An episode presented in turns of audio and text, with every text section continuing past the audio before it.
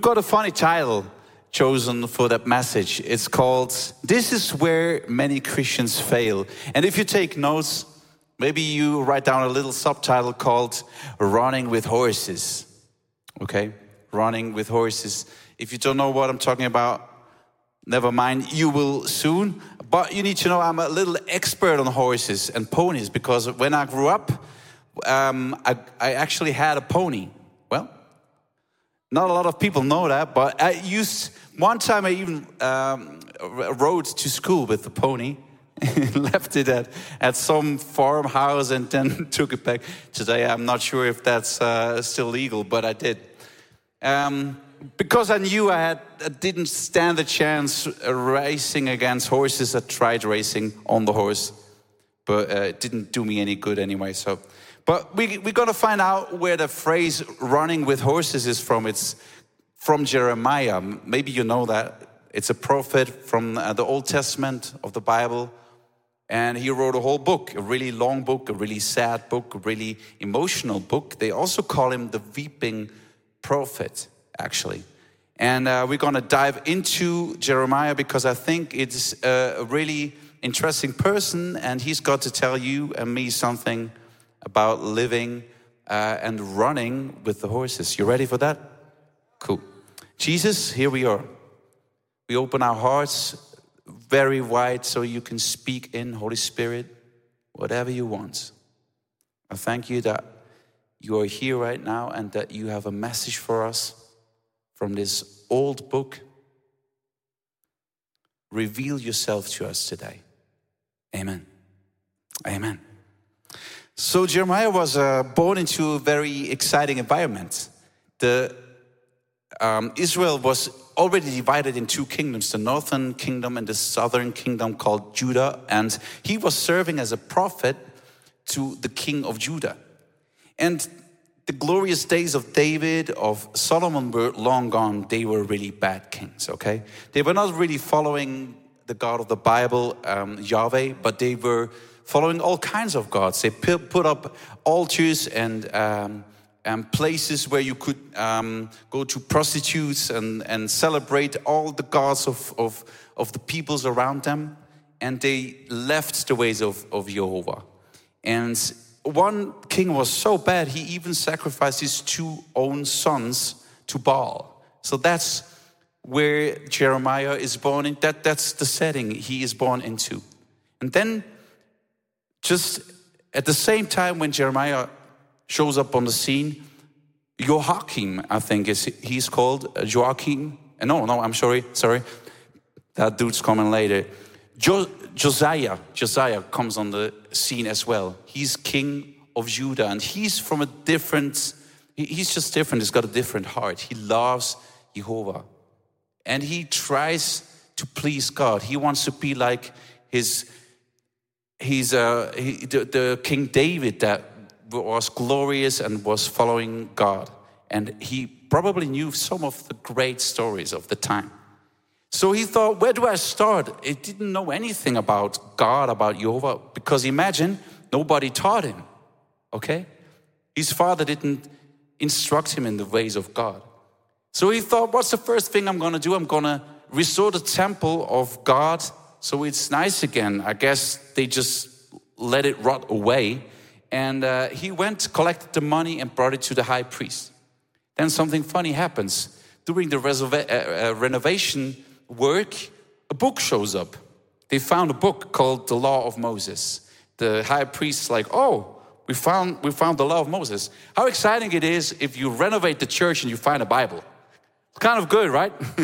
so they bring it to the king um, uh, Josiah, and he reads it and suddenly realizes, wow, we're miles away from what God intended. Miles away, we just left the ways of God. And they started um, to change their ways. They got rid of all the places of worship of the other gods. They got rid of temple prostitution and all that, all the altars, and it was a revival going on. So you can imagine Jeremiah was a prophet at that time, and he was kind of, wow, this is going well. Let's do church. Let's build a mega church. Let's build some locations and so on, maybe micro churches whatever. So they really had it going. And then something happened. Opposition was coming from the peoples. Not everyone was happy with uh, the way things turned out to be because maybe some people lost their livelihood because they got rid of the places of worship, or I don't know. But not everybody was happy with the new system. So imagine this is now Jeremiah. He had he, he was witnessing revival, but he experienced the first opposition and he wasn't happy about it. So then he goes to God and he complains. He brings his questions and his complaints, and we read it in Jeremiah 12 1. Um, and he says, You are right and good, O Lord, when I complain to you about my trouble. So he's basically saying, I know you're sovereign anyway. Uh, it's not do me any, gonna do me any good if I complain, but I'm gonna do it anyway. Yet I would like to talk with you about what is fair. God, I know you're sovereign, but I've got some things to say. It's just bottled up in here. I really like that prayer because if you're like me, we're Christians, we don't do well praying those prayers. We pray, I pray the way I think God wants to hear me. Okay? I pray and I think, what does God want me to pray so I get my way? But prayer doesn't work that way. Prayer works if you empty your heart, if you are honest to God. Okay? And he's like, Why does the way of the sinful go well? Why do all those who cannot be trusted have it so easy? You have planted them and they have taken root. They grow and have good, given fruit. You are near on their lips, but far from their hearts. It's just not fair, God. I deserve something different. And I can relate to that because um, I've been on staff for a very long time.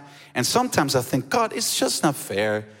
Is there not a little bit more? Is that all? We build church week after week, year after year. Is there, isn't there any more than just growing a little bit and then you get opposition again, bad press? Is that all? It's just not fair. And interesting how God answers uh, Jeremiah. He doesn't just say, Hey, Jeremiah, I understand you and just want to comfort you. He also doesn't say, shut up. What he says is, Dear Jeremiah, if you have run with men on foot, and they, are, they have made you tired, then how can you run as fast as horses? He's basically saying, Jeremiah, if you think what you experiencing is bad, I've got good news for you. It's getting worse. You're gonna compete with horses, okay? So this pictures, this picture is coming from warfare of the ancient times.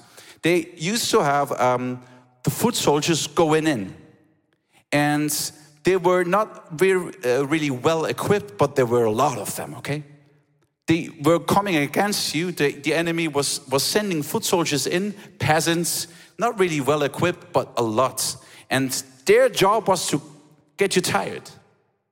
Their job was to wear you down, you would fight them and you would kill them and your arm would get heavy.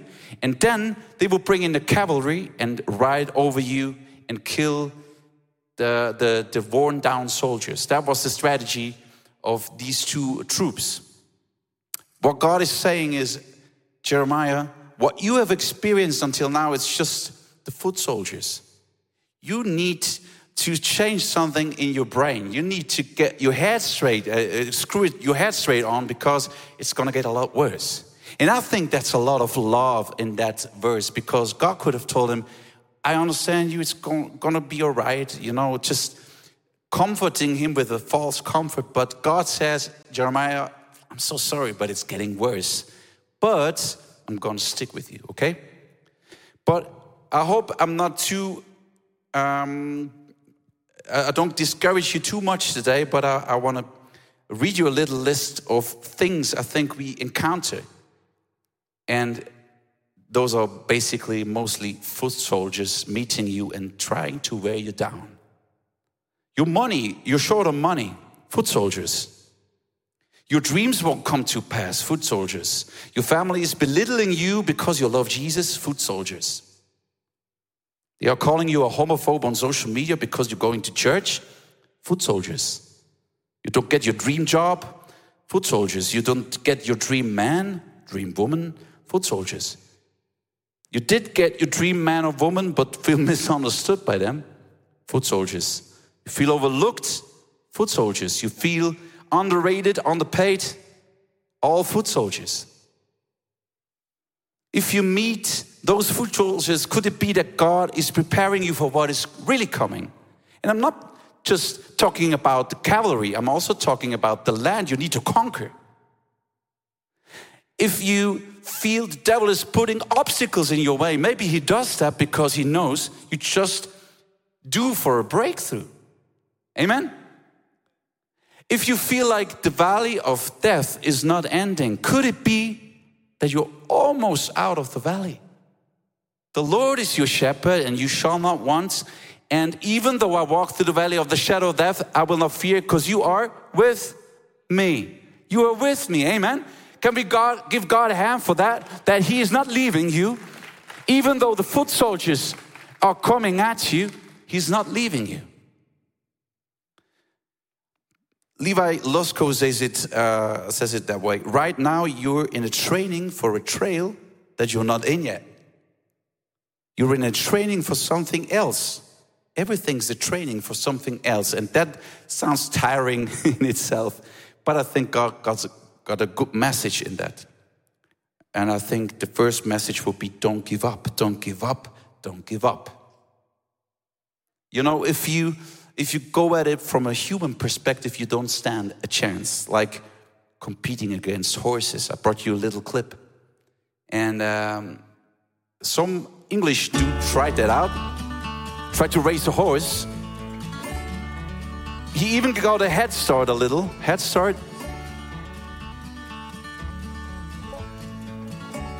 And you can tell he's not really standing a chance. And sometimes, don't we feel like that? You come to church, and tomorrow you are really pumped to go into the new week as a good Christian and you say, okay, Jesus, I will write my Bi- uh, read my Bible and I will journal and I will drink my cup of coffee and, and then I will go into the day and you meet the first person or your kid rebels and you're all back to square one, you know?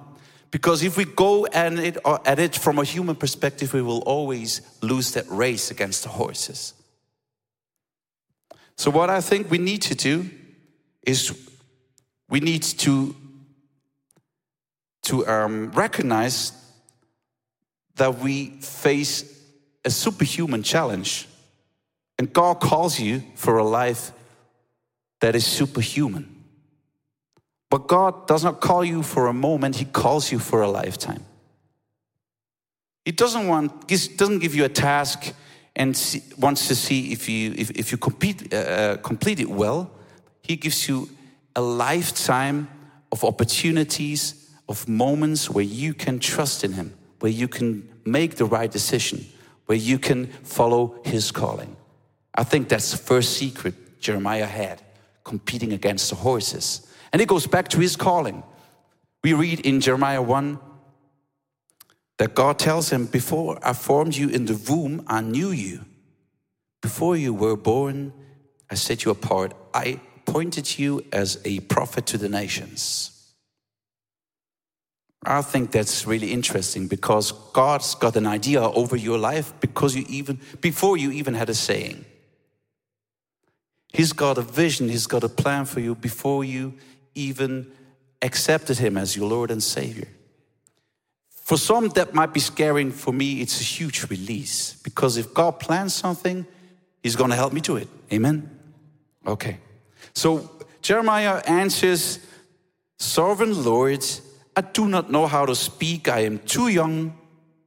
But the Lord said, Do not say, do not say I'm too young. I really like that because he's protecting Jeremiah from talking himself down. He's like, don't say that.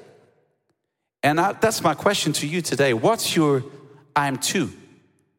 Maybe it's I'm too young, I'm too old, I'm too disappointed, I'm too tired, I'm too sick. What's your excuse for following up on what God calls you to do? Don't be discouraged just because you feel down right now, because God gives you a calling for a lifetime, not just for a little moment. Amen? But the problem is that these moments happen.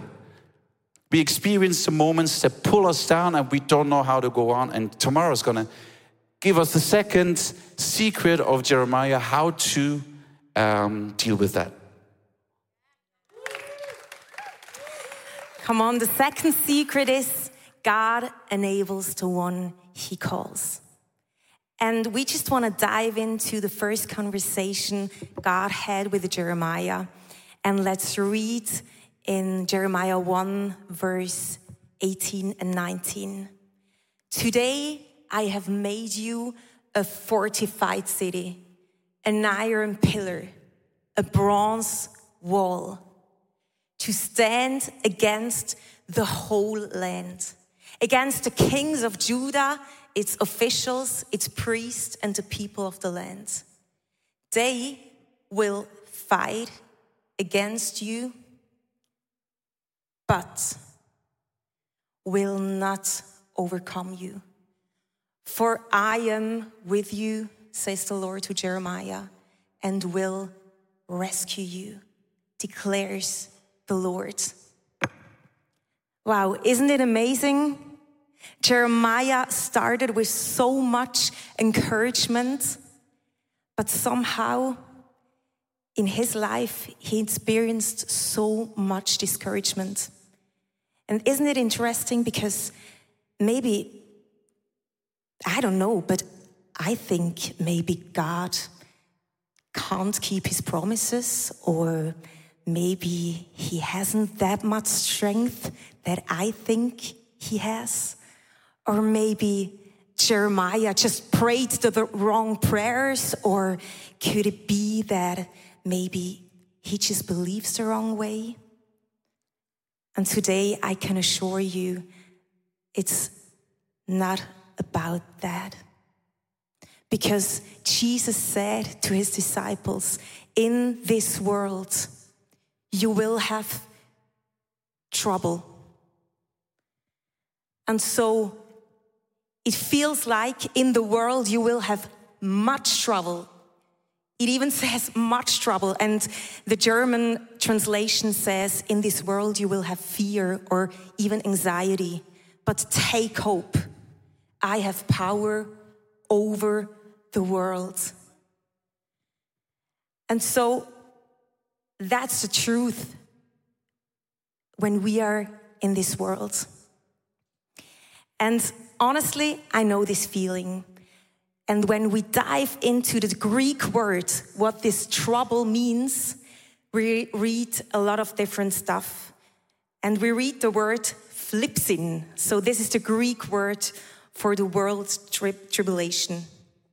And thlipsin has different meanings. For example, pressure, what constricts, tribulation, especially internal pressure that causes someone to feel confined, restricted, without options, when feeling there is no way of escape.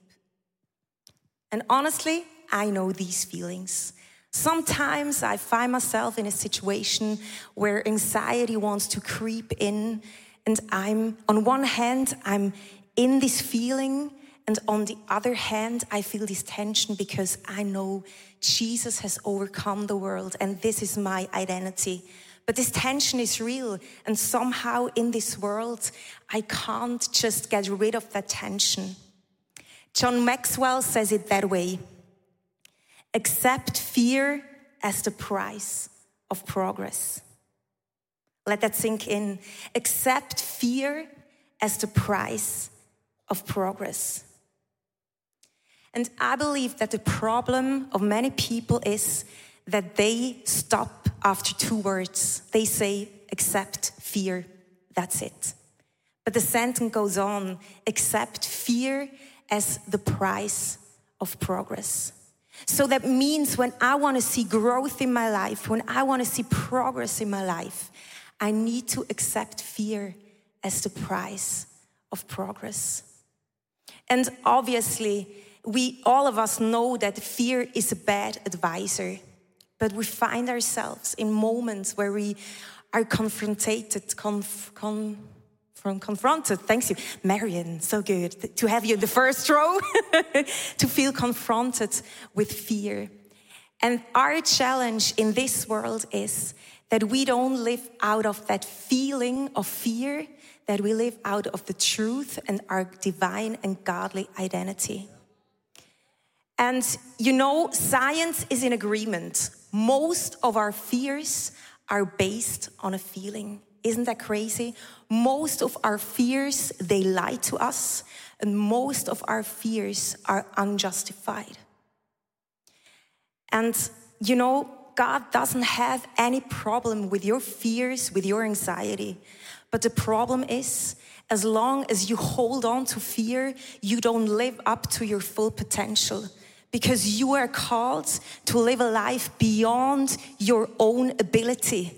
It's not about your ability, it's about your availability.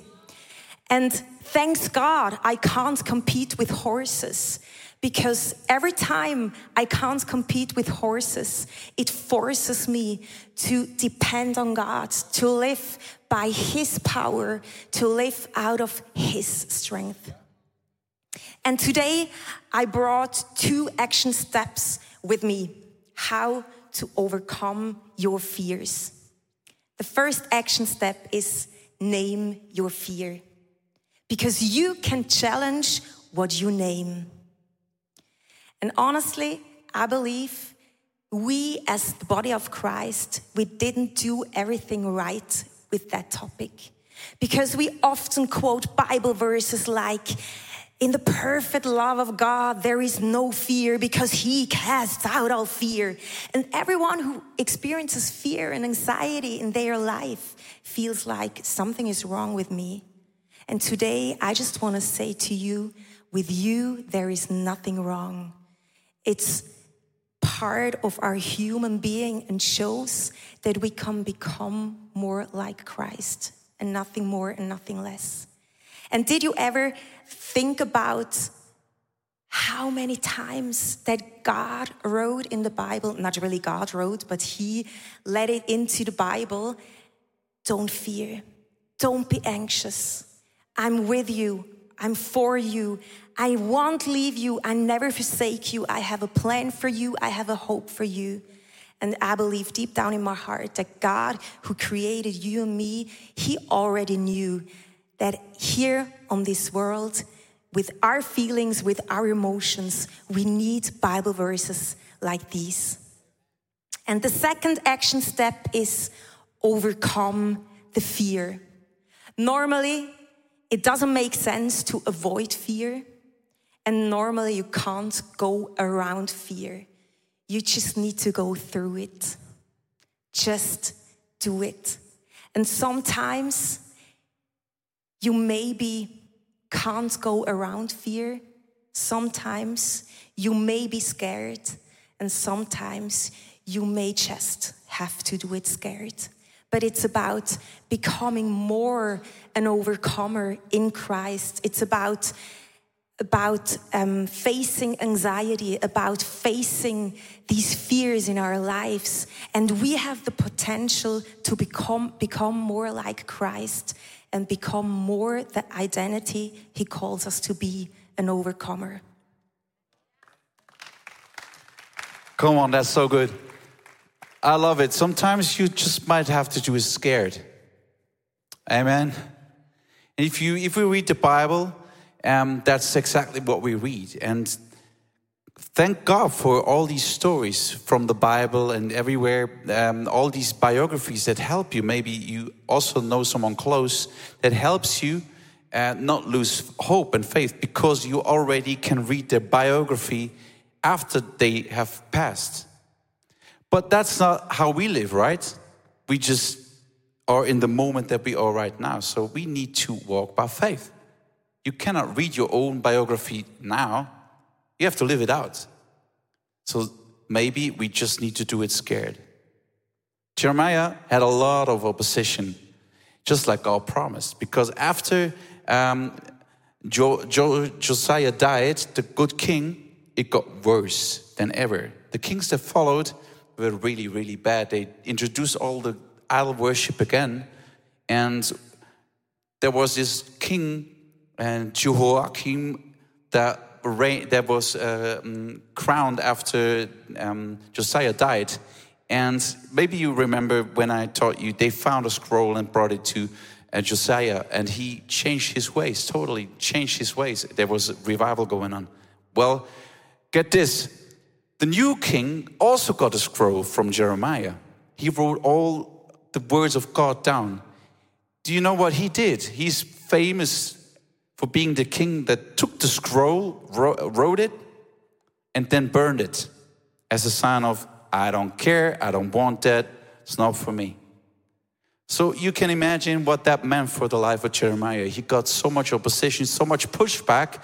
He was thrown into prison, he was abused, he was laughed at. Uh, the king was giving uh, his ear to another prophet, a false prophet that advised him a wrong way and took down the whole people with him. Imagine that. So now the cavalry was coming, and how good that God prepared him for that. If we look at that and we think, how in the world can you maybe you also experience stuff like that, or you know people that are going through serious, serious trouble, more than foot soldiers. And you think, how in the world can you hold on? How in the world can you be faithful to your calling and to faithful to God, even though your life is going south all the way?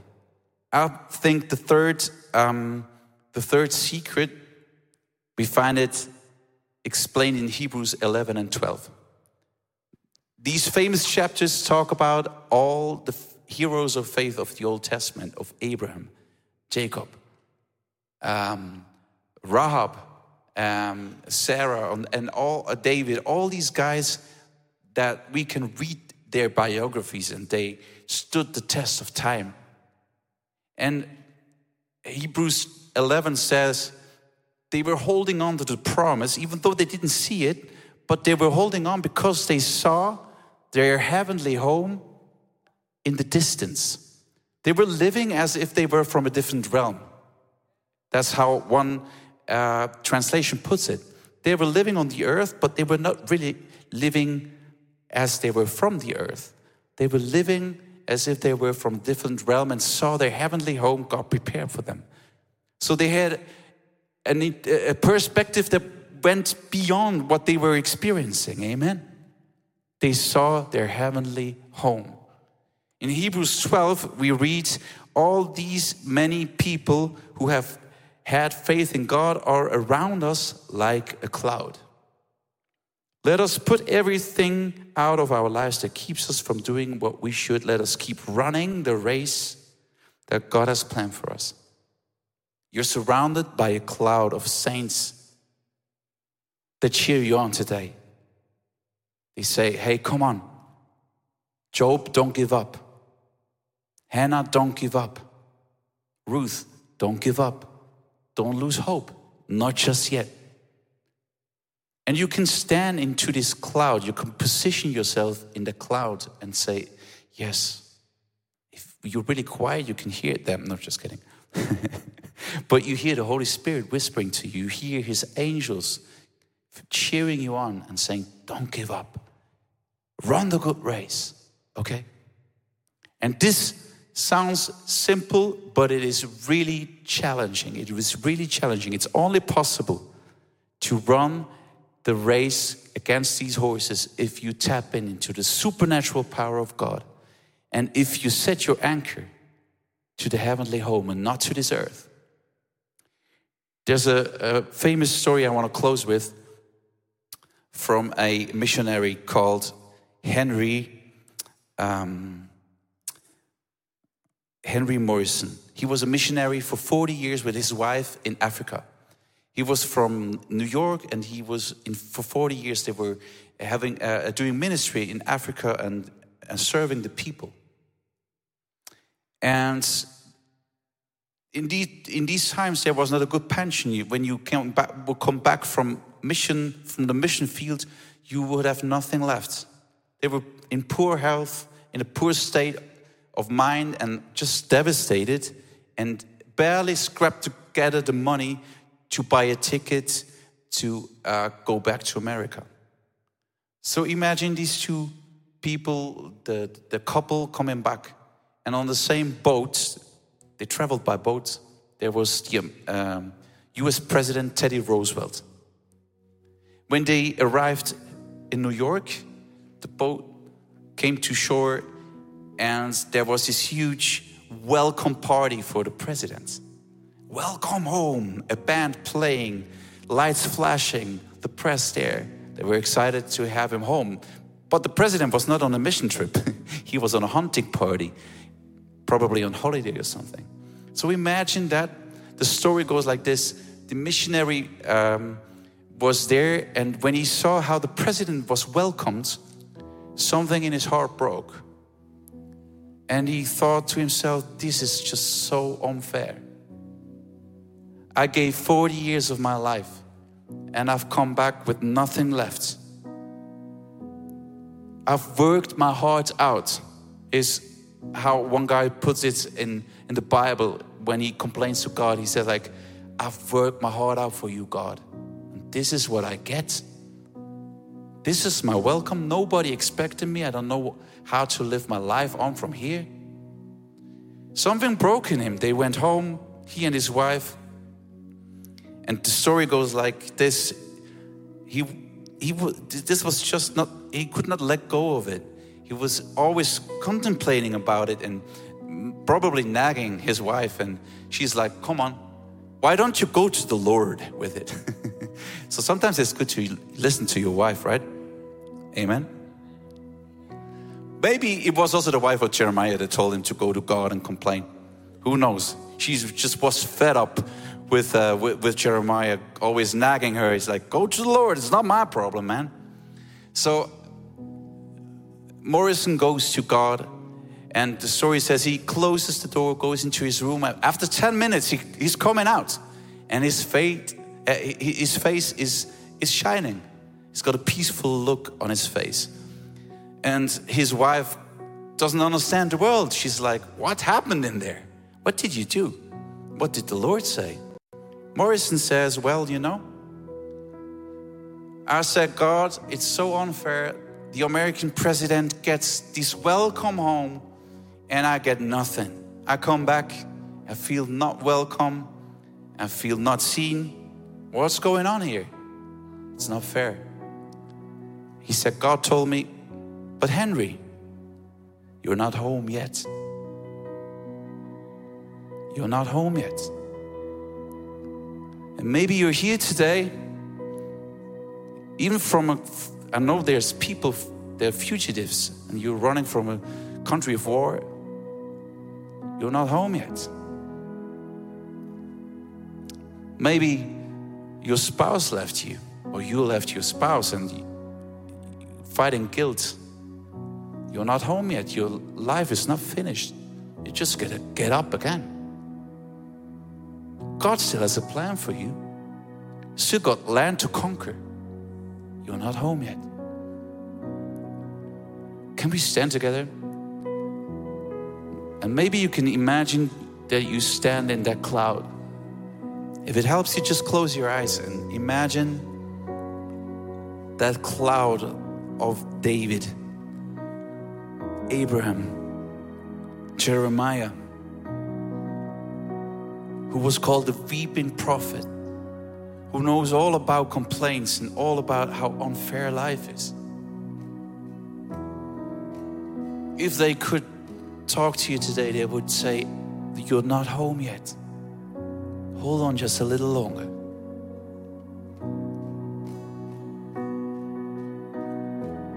Don't let fear hem you in.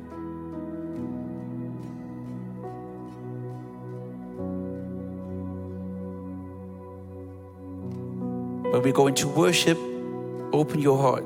I know it's it, it's a difficult. It could it can be a difficult place because it brings out a lot of tears and a lot of a lot of maybe it feels like unbelief. But even if it is unbelief, just bring that to God right now and say, God, I don't know how to run the next mile.